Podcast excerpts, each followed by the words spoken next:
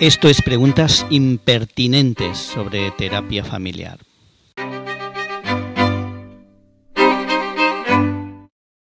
Y la pregunta de hoy es, ¿qué puedo hacer si un cliente me cae mal? Si un cliente no me gusta.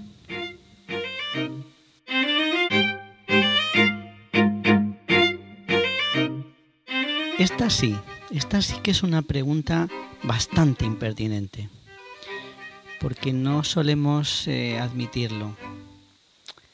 Nos cuesta, nos cuesta pensar en este asunto. Hay clientes que no nos gustan, que nos cae mal. Hay clientes con los que nos resulta casi imposible mostrar empatía. A veces sabemos por qué, por qué nos pasa esto. Somos conscientes, lo podemos verbalizar una persona cliente que ha tenido conductas maltratantes o abusivas, que ha causado daño, ese cliente que lo sabe todo y más. Es decir, el cliente nos despierta una contrariedad porque tenemos empatía con las personas que le han sufrido, con las personas que han sufrido sus comportamientos. Es muy posible que tengamos criterios claros para trabajar con este tipo de clientes que sean un perfil de nuestro programa, de nuestro modelo de terapia. Pero llegado el momento, no podemos hacerlo de manera genuina, con empatía, con ganas. Otras veces no sabemos bien por qué esta persona cliente nos cae mal, no nos gusta.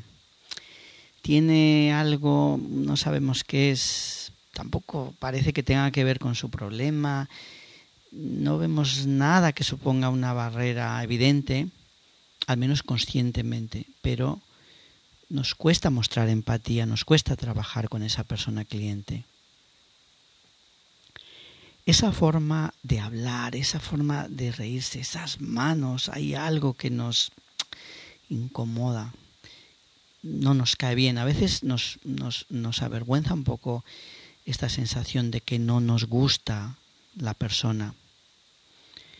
Cuando entramos en algún proceso de reflexión en serio sobre esto, por ejemplo, cuando un terapeuta hace supervisión personal, bueno, solemos encontrarnos con muchas sorpresas al indagar en el rechazo que un cliente puede producir al terapeuta.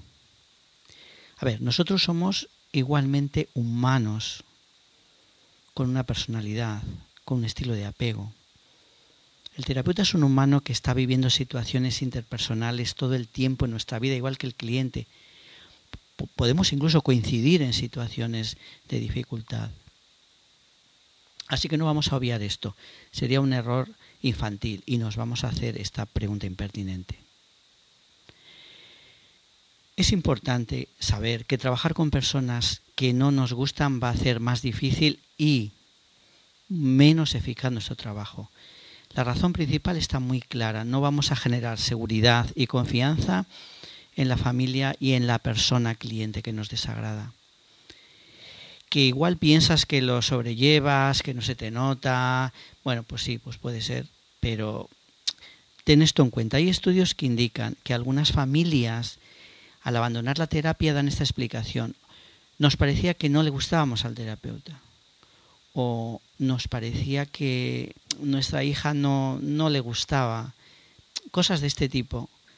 Es decir, no es que estén diciendo abandonamos porque no nos gustaba el terapeuta, sino abandonamos porque nos parecía que no le gustábamos al terapeuta. No hace falta que un cliente te encante, por supuesto, aunque viene bien que seas fácil de, empatizar y de que te encante, que te guste la gente. Pero esa sensación de rechazo, eh, cuando intentamos esconder esa sensación, cuando llega el momento de ver a esa persona y nos sentimos un poco abajo, eso no hay vuelta de hoja, no es bueno para la terapia, ni científicamente, ni técnicamente, ni humanamente. Empatía, bien, hay una empatía psicológica natural del terapeuta, de la persona terapeuta, que obviamente se fortalece con la formación y con la práctica supervisada. Y hay otro tipo de empatía, una empatía, digámoslo así, que nace de un posicionamiento ético. Por ejemplo, cuando nos cuesta eh, lo que ha hecho una persona, pero tenemos conciencia de que es correcto y necesario trabajar con esa persona que ha hecho daño, siempre bajo unas condiciones, por supuesto. Es decir, hay una empatía ética, una conciencia que nos ayuda mucho, porque incluye esta idea, hacer esto es bueno para el cliente que ha ejercido esas conductas agresivas, negligentes, asociadas a una, a una adicción, a un conflicto, pero también es bueno para la familia y es, puede en un momento dado ser esencial para las víctimas de, de esas conductas, de esas personas. Esta empatía ética requiere obviamente de mucha seguridad y criterios claros, pero nos permite trabajar bien con personas que de entrada puede que no nos gusten. Es decir, nos acabamos de hacer un autorreencuadre, hemos reformulado nuestro problema. La cuestión no es si me gusta o no el cliente, la cuestión importante es si puedo hacer una intervención reparadora, positiva, para el sistema familiar de ese cliente. Bien, aquí surge esta pregunta. ¿No será lo mejor en algunos casos derivar a esta persona cliente o a esta familia a otra terapia, a otra colega? Sí. Yo creo que la respuesta es sí, posiblemente sí en determinadas situaciones. Pero os voy a pedir que primero consideremos intentar estas cuatro alternativas que voy a plantear ahora. Primera alternativa. Igual tu falta de sintonía o incluso tu rechazo hacia eso, ese cliente se debe a su posición contradictoria y difícil ante el problema. Empiezo con esta alternativa porque es muy común. Por ejemplo, que te irrite que ese cliente no reconoce su problema. Eh, es esperable que no te guste, por ejemplo, una persona que niega el sufrimiento, que niega alguna situación de abandono, eh, que niega lo que ha producido en otras personas o familiares. Bien, en esos casos, piensa lo siguiente, hazte estas, digamos, estas preguntas antes de tomar tu posición. Puede ser que ese cliente que no te guste esté asumiendo, esté a la defensiva, porque espera que le vayas a juzgar. Igual ha pasado por procesos con otros profesionales que le han juzgado, prejuzgado, que le han tenido que evaluar, que han puesto medidas. Y si lo que ocurre es que él no ve tan clara la situación que tú estás viendo, puede ser que su historia de vida explique su postura y esa posición que tú no soportas.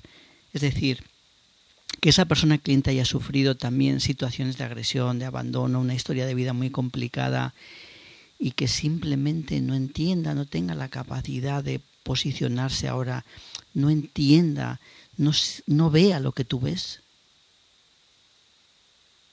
O, ¿y si estoy ante una persona traumatizada y su negación o su disociación son lo que a ti te está produciendo rechazo y bloqueando tu empatía. Segunda alternativa.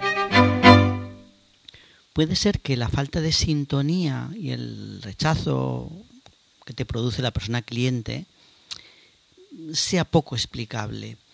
Eh, como decía antes, no se debe al posicionamiento ante el problema ni ante nada que, puedas, que puedas ver con claridad.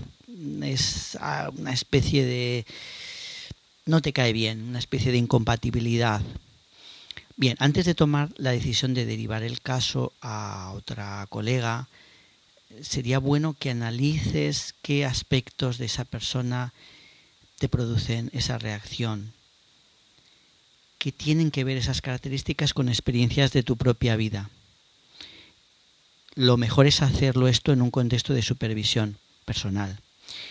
Incluso si después decides derivar el caso, este análisis puede ser muy bueno para ti, para conocerte mejor y cara a futuros, eh, a futuros clientes.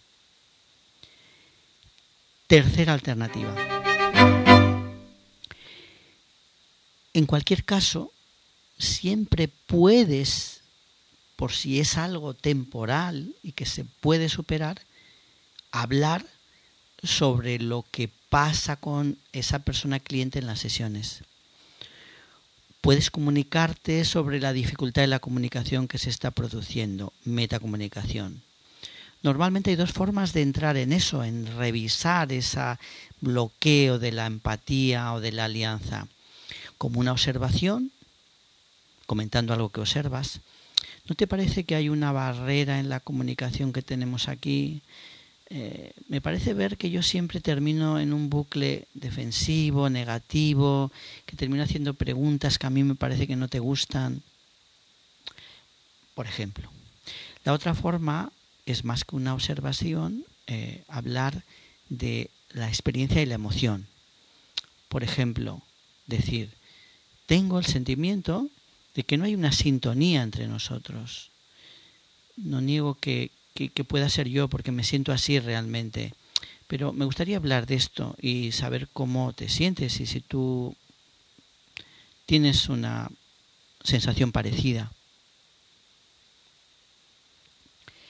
Y vamos ya con la última alternativa. Si las tres anteriores no hacen que ese caerte mal, que eso no mejora y la cosa no fluye, o incluso, aunque haya un leve progreso, pero te requiere tanto esfuerzo que luego lo pagan otros clientes porque estás desfondada por la energía que te consume este, este caso, en esos casos lo mejor para todos es que plantees la necesidad de cambiar de terapeuta, de terapia. Muy importante que lo hagas de forma que el cliente, la familia, no se sienta culpada o rechazada. Por ejemplo, puedes explicarle que estás convencida de que no puedes ofrecerle la terapia que necesita, pero que sí crees que le puedes sugerir alternativas, otros terapeutas, otras terapias que te parece que se van a ajustar bien, que se van a ajustar mejor a su situación, que tienen más experiencia en la ayuda que, él eh, o, ellos necesitan, etc. Para finalizar, no debes sentirte culpable de estos eh, sentimientos, de estas reacciones, ni sentirte culpable de que en un momento determinado hagas una derivación de un caso a otra persona terapeuta si no te ves capaz de trabajar al 100% con la empatía que te caracteriza. Somos humanos, ya sabéis esa frase, y nada de la condición humana nos debería ser ajeno. Eso sí, si te tomas en serio y como una obligación ética analizar las barreras que tienes para empatizar y tratar a alguna persona o alguna familia que no te gusta, yo modestamente creo que serás una mejor terapeuta. Analizar nuestros sentimientos en la terapia es también parte del trabajo terapéutico, igual que analizar los sentimientos del cliente. Al menos yo así lo veo. Al final, la terapia se genera gracias a una relación, una relación peculiar, profesional, basada en criterios éticos y científicos, pero no deja de ser una relación.